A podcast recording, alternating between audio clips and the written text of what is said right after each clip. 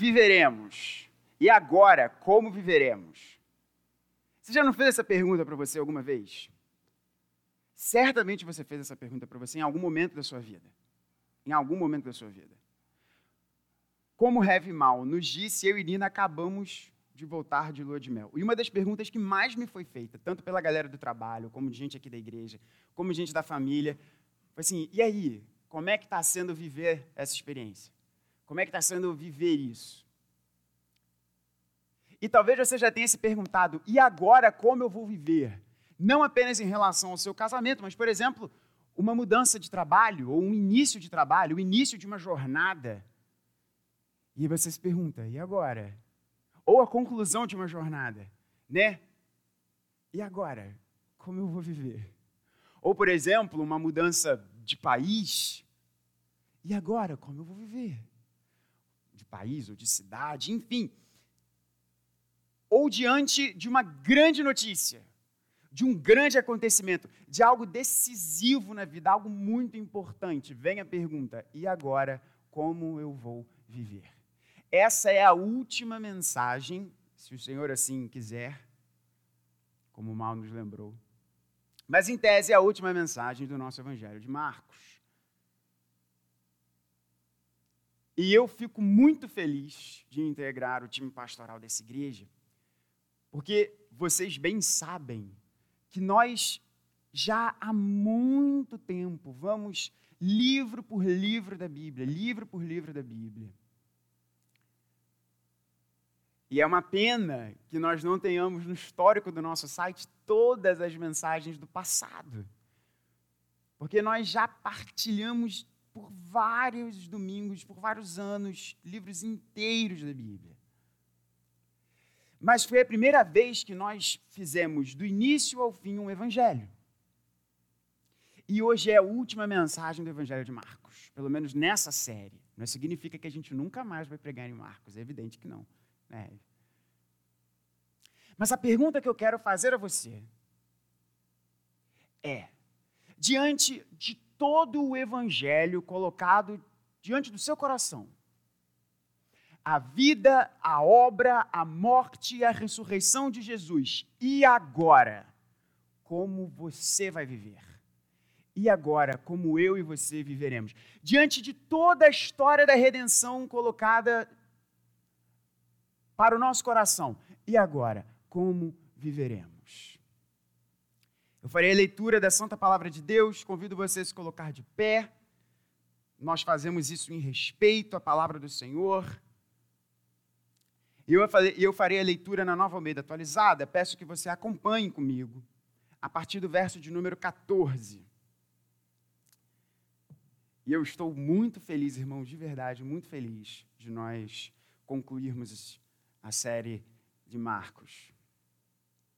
Que muitas outras séries venham.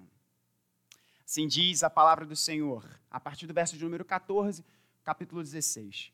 Finalmente, Jesus apareceu aos onze, quando estavam à mesa, e censurou-lhes a incredulidade e a dureza de coração, porque não deram crédito aos que tinham visto, aos que o tinham visto já ressuscitado. E disse-lhes: Vão por todo mundo e preguem o evangelho a toda criatura. Quem crer e for batizado será salvo, quem, porém, não crer será condenado. Estes sinais acompanharão aqueles que creem. Em meu nome expulsarão demônios, falarão novas línguas, pegarão serpentes. E se beberem alguma coisa mortífera, não lhes fará mal. Se impuserem as mãos sobre os enfermos, eles ficarão curados. Vamos orar. Pai bendito, que as palavras dos meus lábios e o meditar do coração da tua igreja sejam agradáveis a ti. Pois tu és o nosso Salvador, tu és a nossa rocha.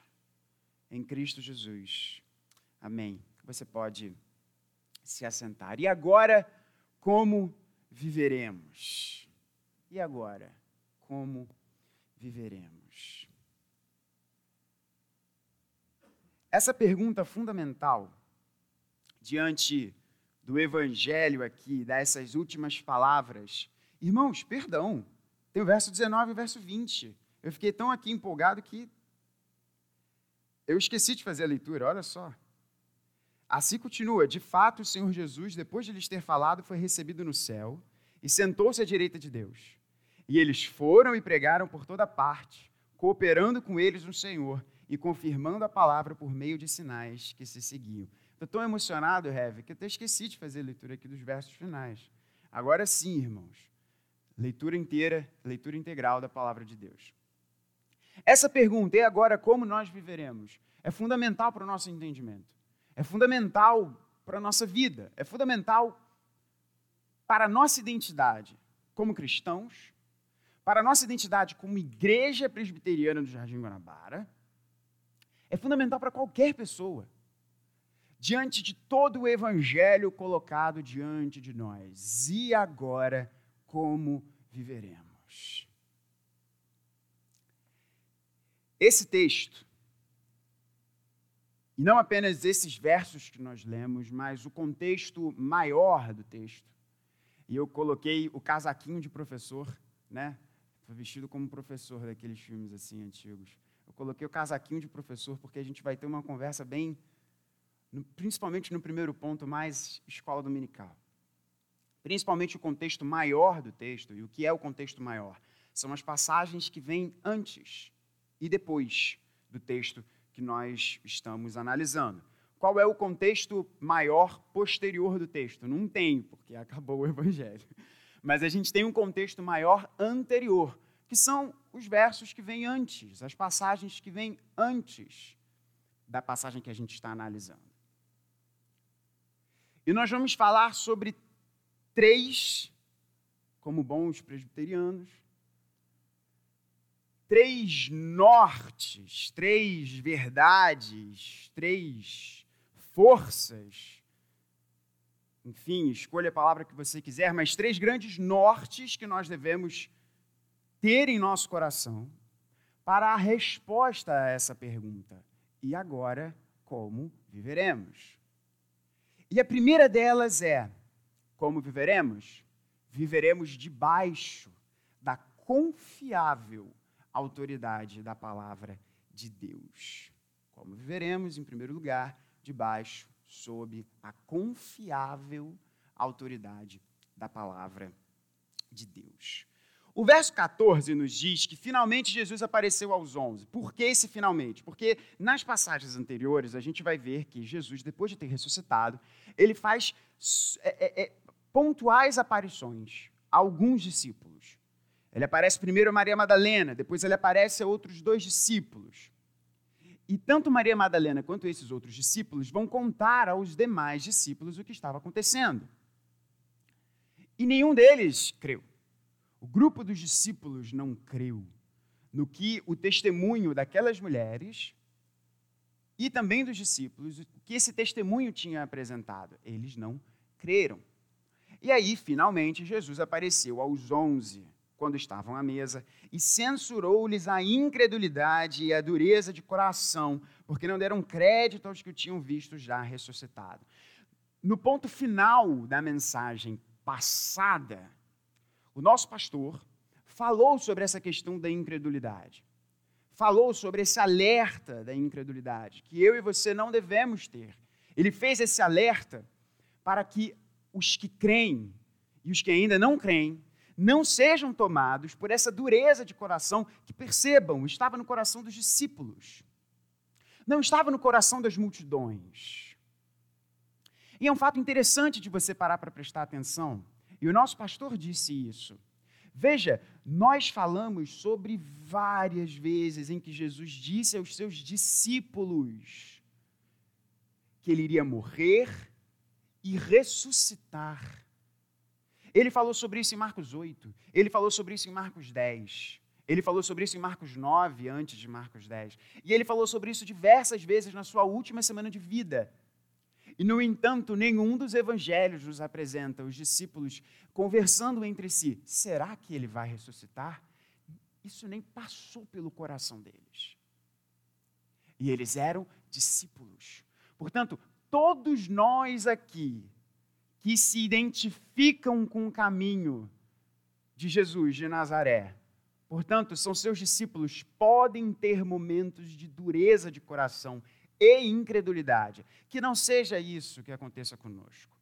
Portanto, nesse primeiro ponto, eu não quero tratar sobre a incredulidade em si, mas como eu e você podemos proteger o nosso coração dessa incredulidade, dessa dureza de coração. Como? Estando debaixo da confiável autoridade da palavra de Jesus, da palavra de Deus.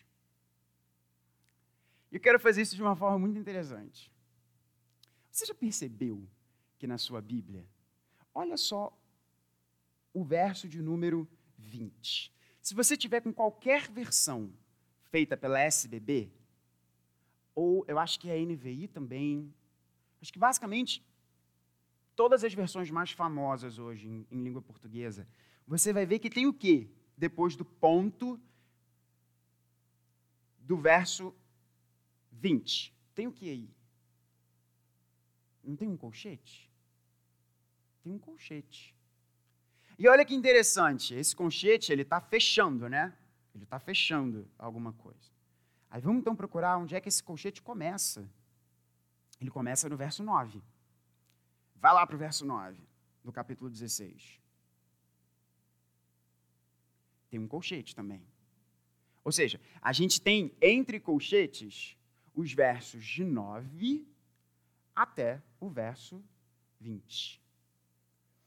Se você tiver aí a nova Almeida atualizada, que é a versão minha favorita, que é que eu uso no meu estudo em casa, preparando sermões e pregando, você vai ver o seguinte: os editores da nova Almeida atualizada colocaram 16, 9 a 20.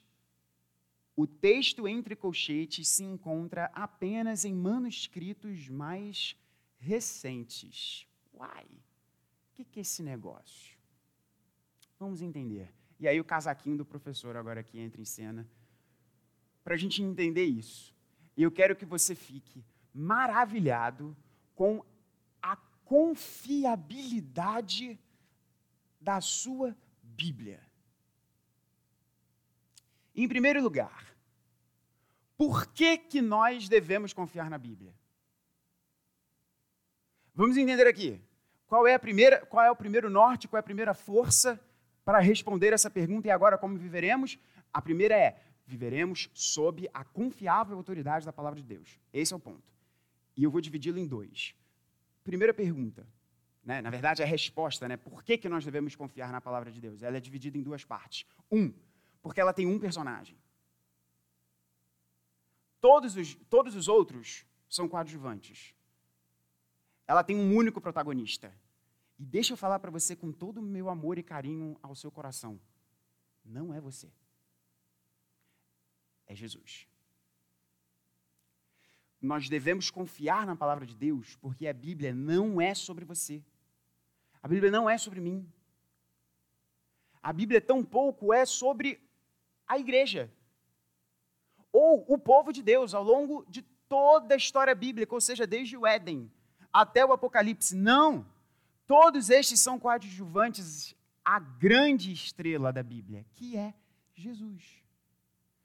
Do Gênesis ao Apocalipse, esse é o personagem principal. Você deve fazer a sua leitura devocional, você deve fazer essa leitura, a sua leitura bíblica, inclusive quando você for aplicar o texto bíblico ao seu coração, tendo em primeiro lugar que esse texto é sobre Jesus.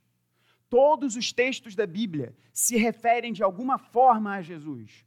Ou Jesus é o cumprimento, ou Jesus é o exemplo, ou Jesus é aquele que subverte aquele entendimento, Jesus é o astro.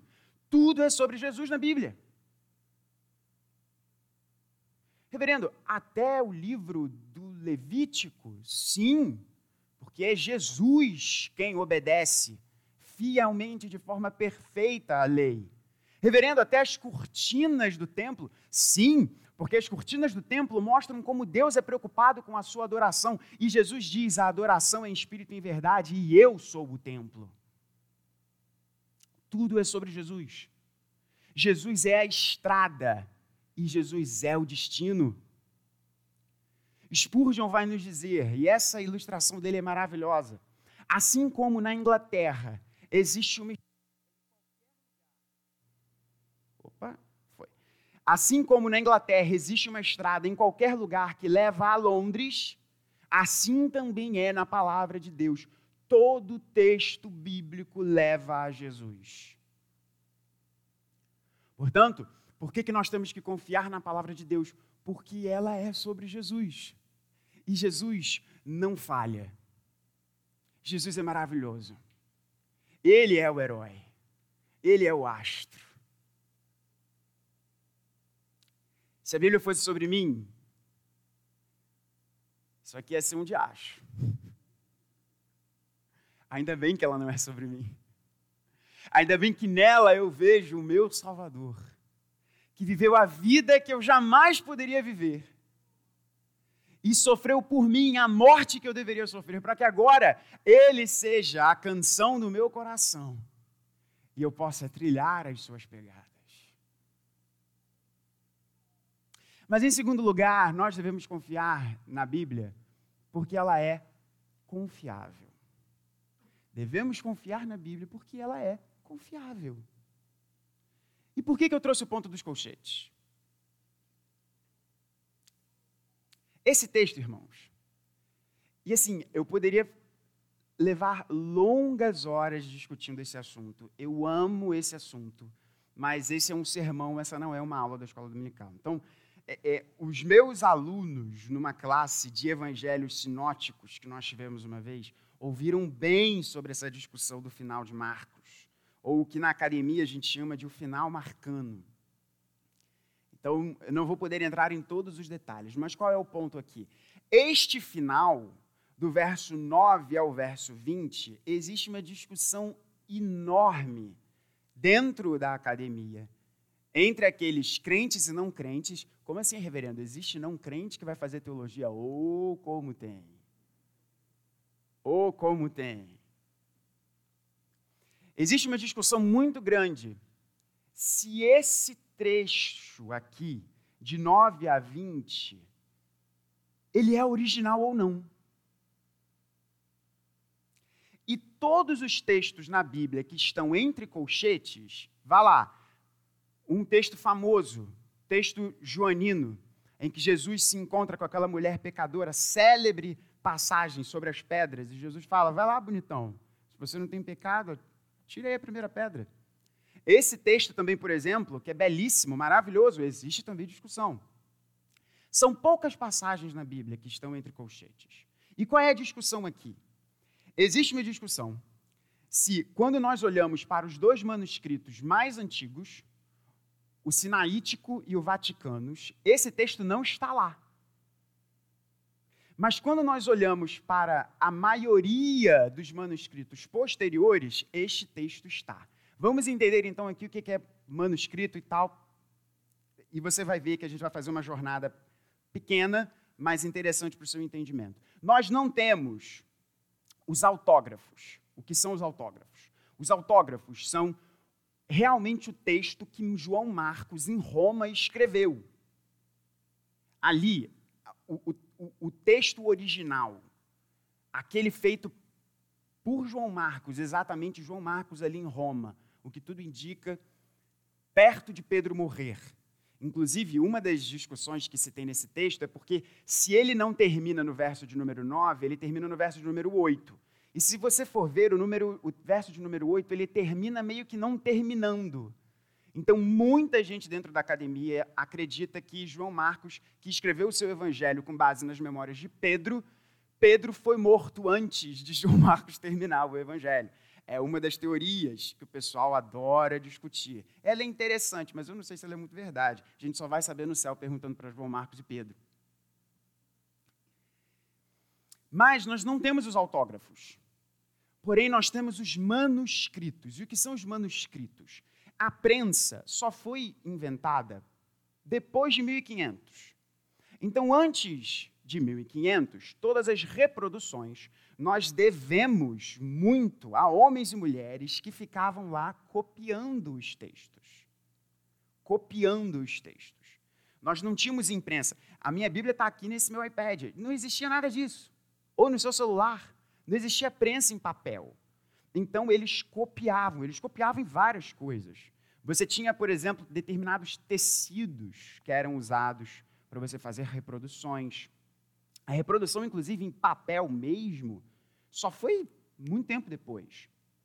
Então, estes são os chamados manuscritos. Os autógrafos, ou seja, quando Lucas sentou depois da sua pesquisa para escrever o Evangelho, a gente não tem. Na verdade, nenhum dos textos clássicos nós temos autógrafos. E se você tiver essa curiosidade, ah, mas então é só da Bíblia? Não, nós não temos os autógrafos da Ilíada de Homero. Nós não temos os autógrafos de toda a produção filosófica dos filósofos gregos. Nós não temos isso, gente, porque isso é muito antigo. Porém, nós temos manuscritos. E aí que a coisa fica muito interessante, porque talvez você já tenha se perguntado: vem cá, eu posso confiar nesse negócio aqui que está na minha mão? Porque, gente, a Bíblia foi escrita em. Eu já ia falar português, não foi escrita em português, ela foi escrita em grego e hebraico e umas pequenas passagens em aramaico. Portanto, se você está, lendo, se você está lendo em português, você está lendo uma tradução. Não é o texto original. É uma tradução do texto original. E talvez você já tenha se perguntado: eu posso confiar nisso? Vou fazer umas perguntinhas para vocês. Vamos pegar aqui os filósofos gregos: Aristóteles, Platão, Vamos pegar os poetas romanos: Tito Lívio, Tácito, Cícero. Você vê muita gente contestando a autoridade desses textos? A gente não vê, né? No entanto, todo mundo ama dizer que Constantino adicionou um monte de coisa. O cara nunca adicionou nada. Todo mundo. Tem programa do Discovery falando sobre as adições na Bíblia, aquele clima de mistério, aqueles caras com umas caras estranhas falando, um monte de baboseira. E é impressionante como as pessoas conseguem estudar tanto tempo e falar tanta besteira. Sabem quantos manuscritos, o número máximo de manuscritos que estes poetas romanos e filósofos gregos nós temos preservados? O número máximo o número máximo, gente, é 20. Guarda esse número, 20. 20. É o número máximo de manuscritos preservados que nós temos desses autores clássicos. E esses manuscritos, eles levam mais ou menos quatro a cinco séculos depois de quando estes autores teriam vivido. Ou seja, é um pessoal que fez cópias manuscritas 400, 500 anos depois da data em que, teoricamente, estes autores teriam vivido. E é muito estranho que a gente não escuta na academia as pessoas falando, não, mas esse texto aqui de Aristóteles, isso daí não é original, não. Quantos manuscritos você acha que tem o Novo Testamento? O Novo Testamento. Eu preparei uma colinha aqui para mim. No livro Uma Glória Peculiar, como a Bíblia se revela completamente, qual é o nome aqui, só para fazer, verdadeira, do bom velhinho, meu herói John Piper, ele sumariza uma discussão acadêmica de uma forma muito bacana aqui. E eu vou ler para vocês, e a gente vai chegar no número de manuscritos do Novo Testamento, tá bom? Ou seja, gente, esses dados são está em alemão, eu não sei falar alemão, Instituto para Pesquisa Textual do Novo Testamento na cidade de Münster. Se a minha pronúncia está certa ou não, me perdoe. Na Alemanha. Detalhe: esse instituto não é crente. Esse instituto não é crente. São acadêmicos da Bíblia, mas eles não creem na Bíblia como palavra de Deus, eles estudam a Bíblia como literatura. 20, né? Vamos lá. Manuscritos do Novo Testamento, só do Novo Testamento. Textos unciais, todas as letras maiúsculas, uma versão do grego antigo escrita só com letras maiúsculas, 322. Textos minúsculos, todas as letras pequenas, 2907. porções de lecionários que, quando juntadas, contêm, contêm o texto inteiro da Bíblia. 2.445. Papiros, manuscritos escritos em papiro, 127. Irmãos, nós temos 5.801 manuscritos do Novo Testamento. 5.801 manuscritos do Novo Testamento. Quanto que os autores gregos tinham? 20, né? Mas a coisa melhora. A coisa melhora. E se você tiver curiosidade, você entra, bota aí no Google, Center for the Study of the New Testament Manuscripts. Centro para Estudo de, dos Manuscritos do Novo Testamento. Basicamente, todos esses estão lá em PDF, se você tiver curiosidade para ver. E de graça. O Daniel Wallace, que é um importante teólogo dessa linha de crítica textual, fez um levantamento aqui interessantíssimo. E tem um debate, três debates famosos com um teólogo não crente chamado Bart Ehrman em que eles chegaram à seguinte conclusão, e o melhor de tudo é ver o cara crente e o não crente concordando com ele, que é, é realmente isso é verdade. 5.801 manuscritos, né? Sabe qual é o percentual de variação entre esses 5.801 manuscritos? 7%. E estas variações incluem o que nós, advogados que lidamos com o contrato, chamamos de typo. O que é o typo? Ao invés de você escrever bala, B-A-L-A, você escreve bala com dois L's. Esses 7% englobam essas coisinhas que o, cara lá deu uma cochilada e escreveu dois A's. 7% em 5.801 manuscritos. Agora, para você bolar.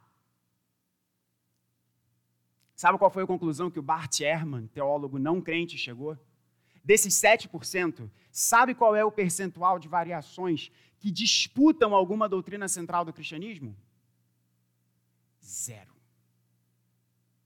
Se eu tivesse um microfone aqui sem fio, eu ia largar aqui e sair andando. O pessoal mais jovem aí entende a referência. Zero por cento. Ou seja, irmãos, os 7% de variação no Novo Testamento que engloba, inclusive, letras repetidas e coisinhas assim do gênero ordem de palavras. Então, você tinha a frase com quatro, a oração com quatro palavras. E aí você tem a ordem 1, 2, 3 e 4. Aí num outro manuscrito estava 1, 2, 4 e 3. Que não altera o sentido da coisa, mas está dentro desse 7%. 0% de impacto nas doutrinas centrais do cristianismo.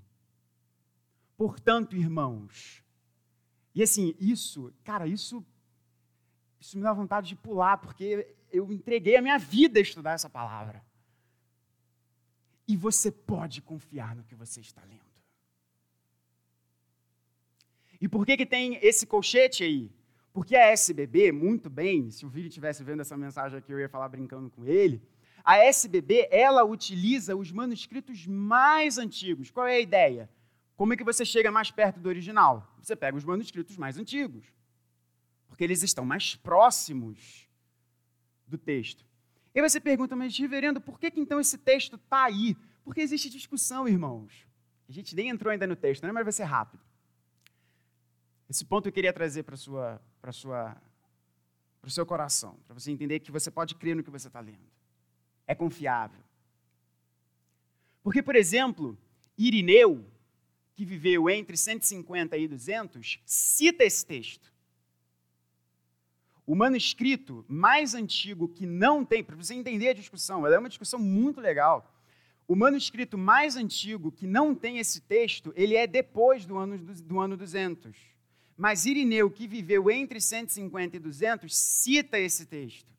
Mas ele não cita esse texto como sendo de Marcos, ele faz uma citação como diz o Evangelho, e coloca essa, essa expressão aqui, que seria o verso 19.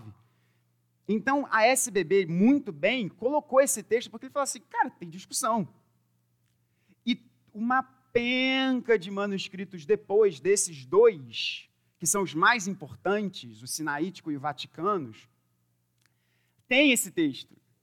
Então eles falaram assim, cara, vamos colocar e vamos botar uma, um colchete para dizer para os nossos leitores que assim, esse texto pode ser ou pode não ser.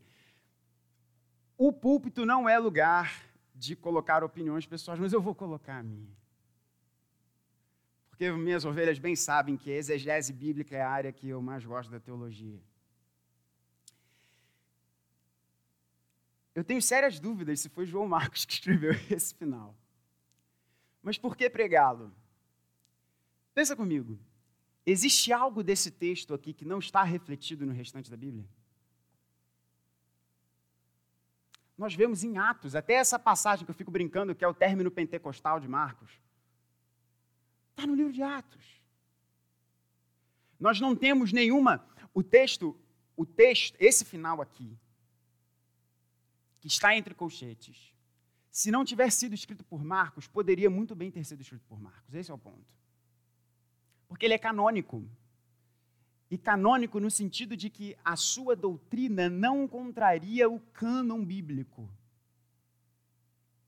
Portanto, para a gente fechar esse primeiro ponto e a gente ir rapidamente para o texto, por que, que nós devemos, como, e agora como nós viveremos? Viveremos sob a autoridade da palavra de Deus. Por quê? Porque Jesus é o astro dela. E dois, porque ela é confiável. Ela é confiável. E graças a Deus ela é confiável. Irmãos, eu acho maravilhoso pensar sobre essas coisas. Espero que você tenha ficado encantado da mesma forma que eu fiquei. Segundo ponto, como viveremos? Viveremos sabedores que nós temos uma missão. E esse é o ponto aqui do texto principal. Nós não vamos entrar em detalhe, porque ele tem aqui diversas discussões, mas o segundo ponto da mensagem é: como viveremos? Viveremos sabendo que temos uma missão. E é isso que Jesus fala aos seus discípulos. Jesus comissiona os seus discípulos. Ele diz: vão por todo mundo, preguem o evangelho a toda criatura. Vão por todo mundo e preguem o evangelho a toda criatura. Assim como em Mateus 28 nos apresenta isso. Percebe? Tudo que está aqui nesse texto está refletido em outras porções da Escritura. Eu e você temos uma missão. A Igreja Presbiteriana do Jardim Guanabara tem uma missão. Se você integra o corpo de Cristo em alguma outra igreja, amiga, irmã do nosso coração, se você integra o povo de Deus, você tem uma missão. Essa missão é pregar o Evangelho. Como nós pregamos o Evangelho? Por palavra e ações. E pode parecer simples, mas é extremamente complexo. Porque pregar o Evangelho com palavra e ação significa que você tem de ser aquilo que Paulo muito bem nos diz, uma carta viva. Quando Paulo escreve uma carta viva, é que realmente nós devemos ser cartas que andam, para que as pessoas leiam a nossa vida e ouçam as nossas palavras e vejam que aquilo que a gente fala tem estrutura de plausibilidade de acordo com aquilo que a gente faz. A pregação do Evangelho não é apenas por ação, ela também é por palavra. E a pregação do Evangelho não é apenas por palavra, ela também é por ação. Essa é a nossa missão. Citando mais uma vez o Spurgeon, todo cristão ou é um missionário ou é um impostor. E é isso, gente. Deus nos entrega uma missão ser e fazer discípulos. Lembre-se da dinâmica do Evangelho. O Evangelho tem essa dinâmica. Nós somos levados a Jesus e Jesus nos envia a outras pessoas para que essas pessoas sejam levadas a Jesus e elas, levadas a Jesus, Jesus as envia a outras pessoas para que essas pessoas levem outras a Jesus. E essa é a santa e gostosa dinâmica do Evangelho. Essa é a nossa missão, esse é o nosso caminho. Pregar o Evangelho por palavra e por ação. Percebam, Jesus entrega essa missão à igreja e ele diz: quem entender será salvo. Ele não diz isso. Ele não diz: quem mudar o seu comportamento será salvo. Ele não diz isso. Jesus não diz quem mudar o ordenamento jurídico do seu país será salvo. Ele não diz isso. Perceba que todas essas questões aqui são consequências. Consequências do fundamental que ele diz. E qual é o fundamental? Quem crer. Quem crer. E aí nós entramos nas consequências dessa missão. E quais são as consequências dessa missão? Ou, na verdade, o que acompanha essa missão, melhor dizendo, não consequências, o que acompanha essa missão? Um, a identificação com essa missão. E aqui está o batismo. Talvez aqueles que tenham vindo de um contexto romano tenham sido muito mal ensinados nesse texto.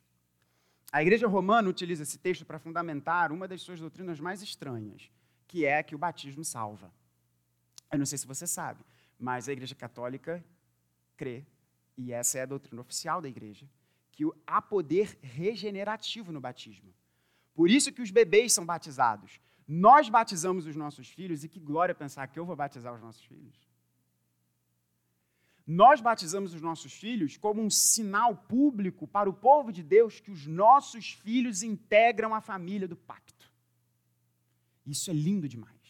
Os católicos não batizam os seus bebês por conta disso. Os católicos batizam os seus bebês porque eles creem que há poder regenerativo no batismo. Portanto, o bebê precisa ser batizado para ser regenerado dos seus pecados. Eles esquecem que não é o batismo que salva, é a crença no Senhor Jesus. E é fácil de entender o erro aqui. Quem crer e for batizado será salvo, não é isso que o texto está dizendo? Mas, gente, não vamos fazer preguiça exegética, vamos ler o que, vem depois. Quem, porém, não crer e não for batizado será condenado. É isso que o texto está dizendo? O texto diz: quem não crer será condenado.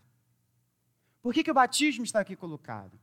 Porque o que acompanha a pregação do Evangelho é a identificação com a pregação do Evangelho. E o que é o batismo, senão um símbolo visível de identificação? No batismo, o crente veste a camisa. Ele se identifica com o evangelho, é um testemunho público de que eu me identifico com a mensagem, eu me identifico com essa comunidade, eu me identifico com o povo de Deus. Afinal, quem ama, assume. A identificação segue a pregação do Evangelho. E não apenas isso, mas o poder de Deus segue a pregação do Evangelho. E aí a gente fala aqui do final pentecostal de Marcos, né? O que eu fico brincando do final pentecostal? Estes sinais acompanharão aqueles que creem. Em meu nome expulsarão demônios, falarão novas línguas, pegarão em serpentes, e se beberem alguma coisa mortífera, não lhes fará mal. Se impuserem as mãos sobre os enfermos, eles ficarão curados. Gente, ninguém faça isso em casa. Por favor. E é triste, e é sério, é bizarro. A gente tem alguns casos aqui no Brasil de pregadores. Nos Estados Unidos, então, hum, como meu pai diz, não está no gibi. Você tem os pregadores com as cobras dos Estados Unidos. É sério, gente, é sério. É, é, é tragicômico. O sujeito vai pregar com uma cobra em cima, assim. Eu não, sério, eu acho que se eu fosse para um lugar desse, eu não sei se eu ia rir, se eu ia chorar, sei lá. E é triste porque muitos já morreram. Dã, né? Por óbvio. O que, que acontece aqui para a gente entender? Para para pensar comigo. E aí eu vou trazer, mais uma vez, casaquinho do professor. Não é que nós não cremos na ação miraculosa de Deus. Nós cremos, afirmamos de todo o nosso coração que Deus age de forma extraordinária. Mas Deus tem a sua forma de agir, que Ele mesmo escolheu fazer. Deixa eu trazer um argumento em prol do cessacionismo dos dons miraculosos extraordinários aqui. Por que, que esse tipo de coisa não acontece mais? Porque, vamos combinar, não tem muita necessidade. Vamos pensar aqui rapidinho. Quais são os momentos de grandes ações extraordinárias e miraculosas, estilo meio hollywoodiano de Deus na palavra dele? Qual é a primeira que aparece no, no Antigo Testamento? Qual é a primeira? Grande manifestação assim. coisas assim extraordinárias de Deus. Essas coisas assim, pá, no Antigo Testamento. Êxodo, as dez pragas. O que, que vem logo depois das dez pragas? O que, que vem logo depois dessa série de grandes atos miraculosos de Deus? Olha, Moisés escreve o Pentateuco. Que barato. Qual é o segundo grande momento de sinais extraordinários do Antigo Testamento? Elias e Eliseu. O cara fazia o machado ficar girando.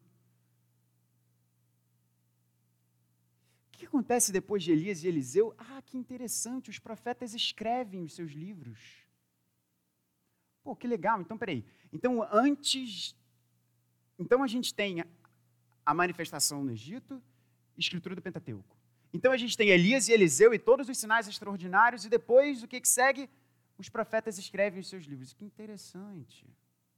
Qual é o grande, depois, momento de atos extraordinários? Ministério Público de Jesus. Livro de Atos. E o que, que acontece logo depois do livro de Atos? O Novo Testamento é escrito. Qual é o ponto para você entender? Quando não tinha o Novo Testamento escrito, Deus chancelava a sua palavra através desses sinais miraculosos. Entendam bem, irmãos, nós cremos em um Deus que, se nós orarmos e Ele quiser, Ele vai fazer o que Ele bem entender. Mas no momento em que o Evangelho estava se expandindo e nós não tínhamos o Novo Testamento escrito, Deus chancelava com estes sinais miraculosos. Vamos também lembrar que a igreja sofreu uma intensa perseguição. Os nossos irmãos, eles eram literalmente jogados às serpentes. Tudo aqui, nesse contexto aqui, de modo que Deus chancelava a sua pregação através destes sinais. Irmãos, nós temos a palavra de Deus. Qual é a chancela da palavra de Deus? O Espírito de Deus testemunha com o nosso espírito que nós somos filhos de Deus e essa é a palavra dele. O poder de Deus acompanha a sua pregação. Isso era assim no período apostólico. Isso é assim hoje. Mas Deus testemunha o seu poder de uma outra forma. Você já conversou com um missionário que vai levar o evangelho para áreas pouco alcançadas? É impressionante como há histórias de atos miraculosos de Deus.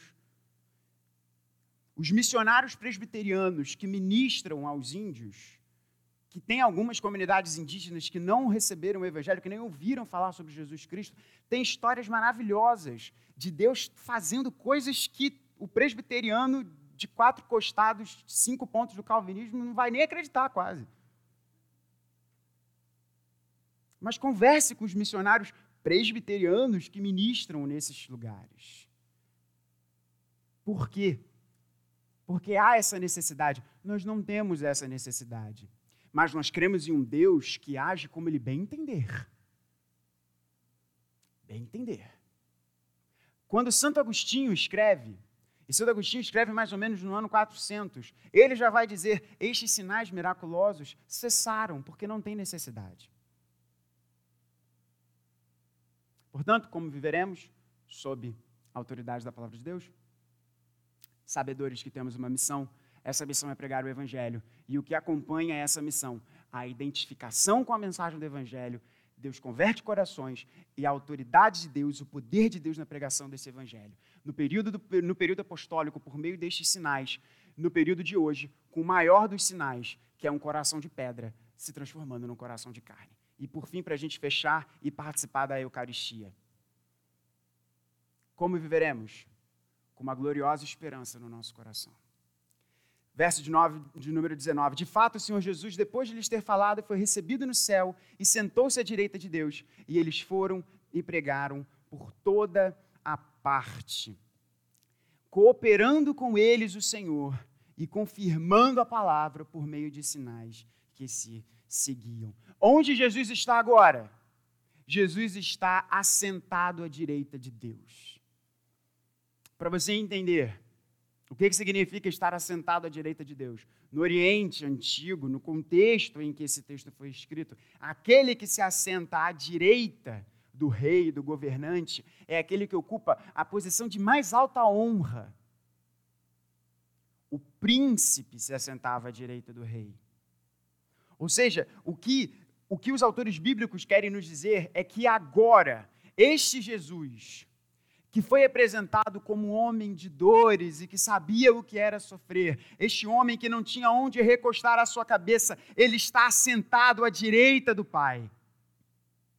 E ele prometeu que ele voltará. E essa é a nossa esperança, irmãos. A nossa esperança não está em homens e mulheres, em gente como a gente. A nossa esperança não está em nós mesmos. A nossa esperança está em Cristo Jesus. E este Senhor que veio, ele voltará. Olha que bacana o relato parelho de Atos que Lucas nos conta. A partir do verso número 9, depois de ter dito isso, Jesus foi elevado às alturas à vista deles, e uma nuvem o encobriu dos seus olhos. E estando eles com os olhos fixos no céu enquanto Jesus subia, eis que dois homens vestidos de branco se puseram ao lado deles e lhes disseram: Homens da Galiléia, as versões antigas dizem, né? Varões galileus por que vocês estão olhando para as alturas? Esse Jesus que foi levado do meio de vocês para o céu virá do mesmo modo como vocês o viram subir. Duas coisas que penso nessa fala. Um, da mesma forma que Jesus foi assunto aos céus, ele voltará. Dois, por que, que a gente vai ficar olhando para o céu? Tem muito trabalho para a gente fazer. Que Deus nos abençoe, irmãos. E que